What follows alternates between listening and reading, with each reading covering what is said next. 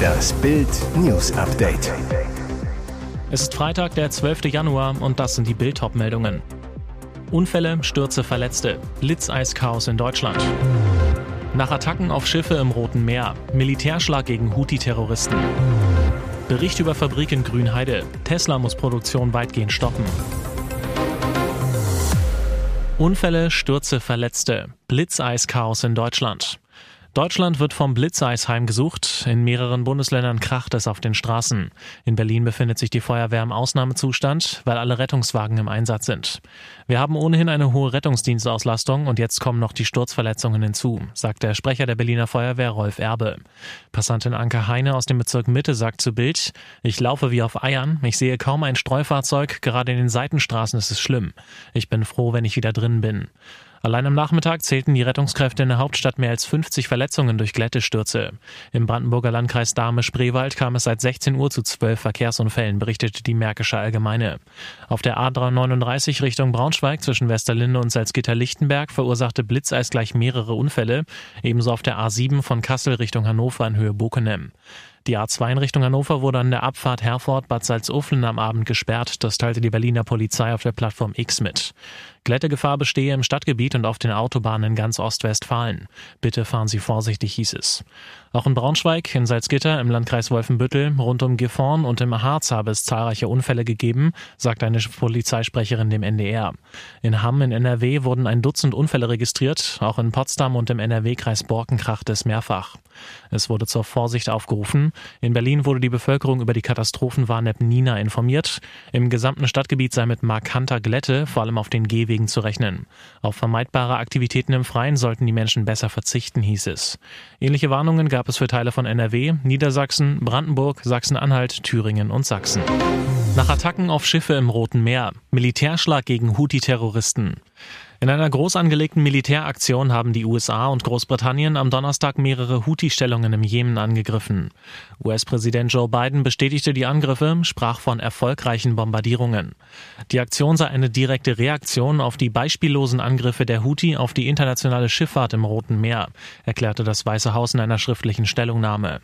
Und sie seien eine klare Botschaft, dass die USA und ihre Partner Attacken auf ihre Bürger und eine Gefährdung der freien Schifffahrt auf einer der wichtigsten Handelsrouten der Welt nicht tolerieren würden.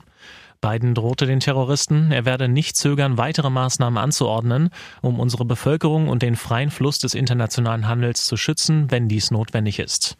Es ist das erste Mal, dass die vom Iran unterstützte Terrorgruppe angegriffen wurde, seit sie Ende vergangenen Jahres damit begonnen hatte, internationale Schiffe im Roten Meer anzugreifen. Die USA und Großbritannien wurden laut Weißem Haus bei ihrem Militäreinsatz von Australien, Bahrain, Kanada und den Niederlanden unterstützt. Wie die New York Times und andere US-Medien berichten, bombardierten das amerikanische und das britische Militär mit von Kriegsschiffen abgefeuerten Tomahawk-Raketen und Kampfjets mehr als ein Dutzend Standorte, die von den Houthis im Jemen genutzt wurden. Zu den militärischen Zielen sollen logistische Zentren, Luftabwehrsysteme und Waffenlager gehören. Die Houthi-Terroristen kündigten schon Vergeltung an. Ihr Anführer erklärte am Donnerstag, dass jeder Angriff der USA auf die Gruppe nicht ohne Antwort bleiben werde. Der koordinierte Militärangriff erfolgte nur eine Woche, nachdem das Weiße Haus und eine Reihe von Partnernationen die Houthi-Terroristen ein letztes Mal gewarnt hatten und ihnen ein Ultimatum gestellt hatten, die Angriffe einzustellen. Bericht über Fabrik in Grünheide. Tesla muss Produktion weitgehend stoppen. Bittere Nachrichten für Tesla. Der E-Auto-Riese muss einen Großteil seiner Produktion im brandenburgischen Werk Grünheide für zwei Wochen unterbrechen. Das meldet die Nachrichtenagentur Reuters. Grund für die Maßnahme sei das Fehlen von Bauteilen. Auslöser die Angriffe der Houthi-Terroristen aus dem Jemen im Roten Meer. Etliche Frachterfirmen passten ihre Transportrouten an, um nicht ins Visier der Miliz zu geraten. Von Tesla hieß es gegenüber Reuters, die kriegerischen Auseinandersetzungen im Roten Meer und die damit verbundenen Verschiebungen der Transportrouten zwischen Europa und Asien über das Kap der Guten Hoffnung wirken sich auch auf die Produktion in Grünheide aus. Durch die erheblich längeren Transportzeiten entsteht eine Lücke in den Lieferketten.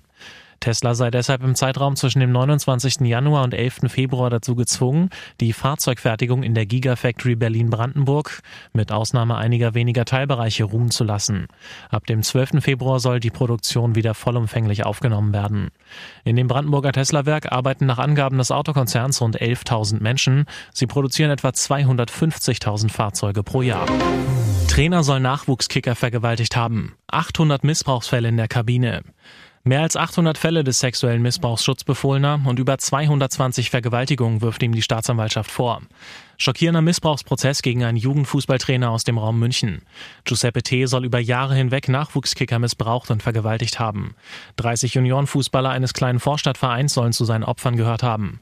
Vier Fälle davon sind sogar als Kindesmissbrauch angeklagt. Eines der Opfer war erst 13 Jahre alt. Seit Donnerstag sitzt der Familienvater in München vor Gericht.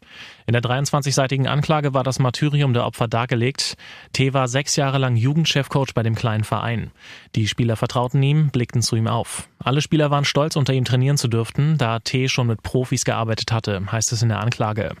Und weiter, diese Stellung nutzte er vielfach zur Vornahme sexueller Handlungen aus.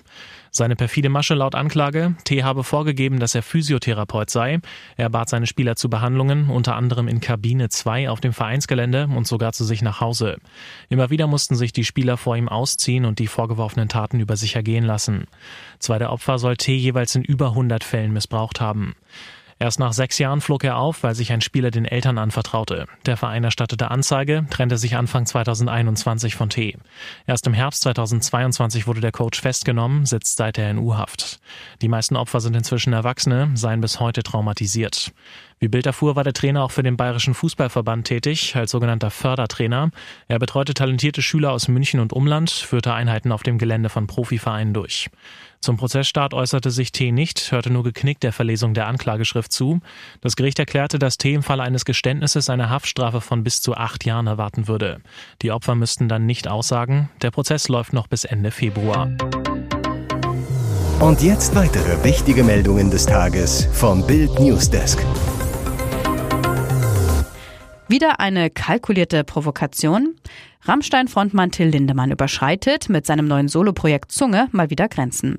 In einer Instagram-Story hat der Sänger 18 Sekunden aus seinem neuen Musikvideo Entre dos Tierras auf Deutsch zwischen zwei Welten gepostet.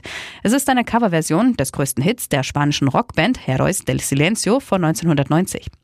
Der Skandal? Das Video dazu zeigt Till Lindemann offenbar bei der brutalen Vergewaltigung einer jungen Frau. Das komplette Video soll in den nächsten Tagen veröffentlicht werden und sorgt schon jetzt für kontroverse Diskussionen.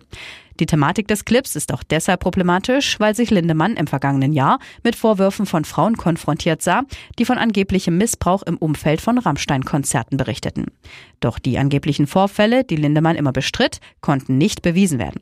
Ermittlungen der Staatsanwaltschaft wurden deshalb eingestellt wussten Lindemanns Bandkollegen von dem heftigen Solo-Musikvideo. Bild erfuhr aus dem Umfeld von Till Lindemann. Die Band wusste zwar, dass Lindemann den Song Entre dos Tierras liebt und eine Coverversion geplant hat, aber was genau für ein Video er dazu machen würde, das erfuhren sie, wie alle anderen, via Instagram. Die belgische Polizei hat am Donnerstagmorgen einen Flixbus wegen Terrorverdachts gestoppt. Der Bus war mit 46 Insassen auf dem Weg von Lille in Frankreich in Richtung Brüssel in Belgien. Das berichten übereinstimmend mehrere Medien. Laut Polizei und Staatsanwaltschaft Ostflandern hatte eine Passagierin das Gespräch anderer Mitfahrer über einen möglicherweise geplanten Anschlag belauscht. Sie alarmierte daraufhin heimlich die Polizei. Schwer bewaffnete Beamte leiteten das Fahrzeug auf einen Parkplatz in der Nähe des Städtchens Wetteren. Dort erfolgte der Zugriff. Drei Personen wurden festgenommen und werden verhört. Bilder im Netz zeigen, wie ein Fahrgast mit erhobenen Händen vor dem Fahrzeug steht. Neben den Verdächtigen sollen auch die anderen Fahrgäste befragt werden. Währenddessen wird die Außenseite des Busses kontrolliert, das Fahrzeuginnere von einem Sprengstoffspürhund durchsucht. Noch ist nicht klar, ob es sich bei dem Gespräch wirklich um konkrete Anschlagspläne gehandelt hat. Die belgische Staatsanwaltschaft stufte den Vorfall vorerst nicht als terroristisch ein. Auch die Terrorwarnstufe in Belgien bleibt nach Angaben des zuständigen Stabs im Innen- und Justizministerium unverändert. Sie liegt derzeit bei der zweithöchsten Stufe Ernst. Stay hungry, stay foolish. Bleib hungrig, bleib albern. Mit diesen Worten des Apple-Gründers Steve Jobs sind Ex-Kanzler Gerd Schröder und Gattin Soyun Schröder-Kim ins vergangene Jahr gestartet und haben ihren Ernährungsplan 2023 offenbar durchgehalten. Anfang 2024 lässt sich der Diäterfolg nicht mehr übersehen. Völlig verschlankt präsentiert Schröder sein neues Ich. Auf einem aktuellen Instagram-Bild steht der Kanzler im schwarzen Anzug neben einer Bronzeskulptur des Künstlers Stefan Balkenhol, der eine Weltkugel auf seinen Schultern trägt. Schröder, schlank daneben, geht jetzt leichter durchs Leben. Noch Ende Oktober 2023 wirkte er auf einem Bild aus der Hannoveraner Marktkirche deutlich rundlicher. Auf Instagram gibt seine Gattin Auskunft, Dienstag und Freitag essen wir in der Regel Fisch, heute Makrele mit Zwiebeln und Knoblauch und natürlich mit verschiedenen Gemüsen und frischem Salat.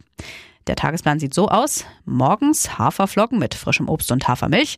Hauptmahlzeit viel Gemüse und Fisch. Mein Mann natürlich auch Fleisch. Die Hauptmahlzeit vor 18 Uhr. Um im Alter fit zu bleiben, sind fünf Portionen Gemüse und Obst am Tag wichtig, bestätigt das Bundeszentrum für Ernährung. Mindestens die Hälfte der Speisen, so setzen es die Schröders bereits um, sollten aus pflanzlichen Lebensmitteln bestehen. Wichtig, zu jeder Mahlzeit Wasser trinken. Obwohl die Inselbehörden nicht wollten, müssen sie sich der spanienweiten Maßnahme fügen. Auf Malle heißt es seit Mittwoch wieder Maske auf. Alle Gesundheitseinrichtungen im Land führen die Maskenpflicht wieder ein, um gegen Grippe und Corona anzukämpfen. Das berichtete der staatliche TV-Sender RTVE und bezog sich dabei auf das Gesundheitsministerium. Spaniens Gesundheitsministerin Monica Garcia hat am Mittwoch mit Blick auf die zunehmende Grippewelle landesweit in Krankenhäusern und Gesundheitszentren erneut das Tragen von Masken eingeführt. Garcia konnte zuvor nicht alle Regionen von einer freiwilligen Maskenpflicht überzeugen. Jetzt wird sie als vorübergehende Maßnahme eingeführt, um gefährdete Bevölkerungsgruppen wie Kleinkinder, ältere Menschen und Gesundheitspersonal zu schützen. In einigen Teilen des Landes stehen die Notaufnahmen der Krankenhäuser unter enormem Druck, weil viele Patienten Hilfe suchen. Die Ministerin betont, dass die Maskenpflicht unbedingt notwendig sei, um die Situation in den Griff zu bekommen. Die Maskenpflicht im Gesundheitswesen war in Spanien Anfang Juli vergangenen Jahres abgeschafft worden, als der Corona-Notstand aufgehoben wurde.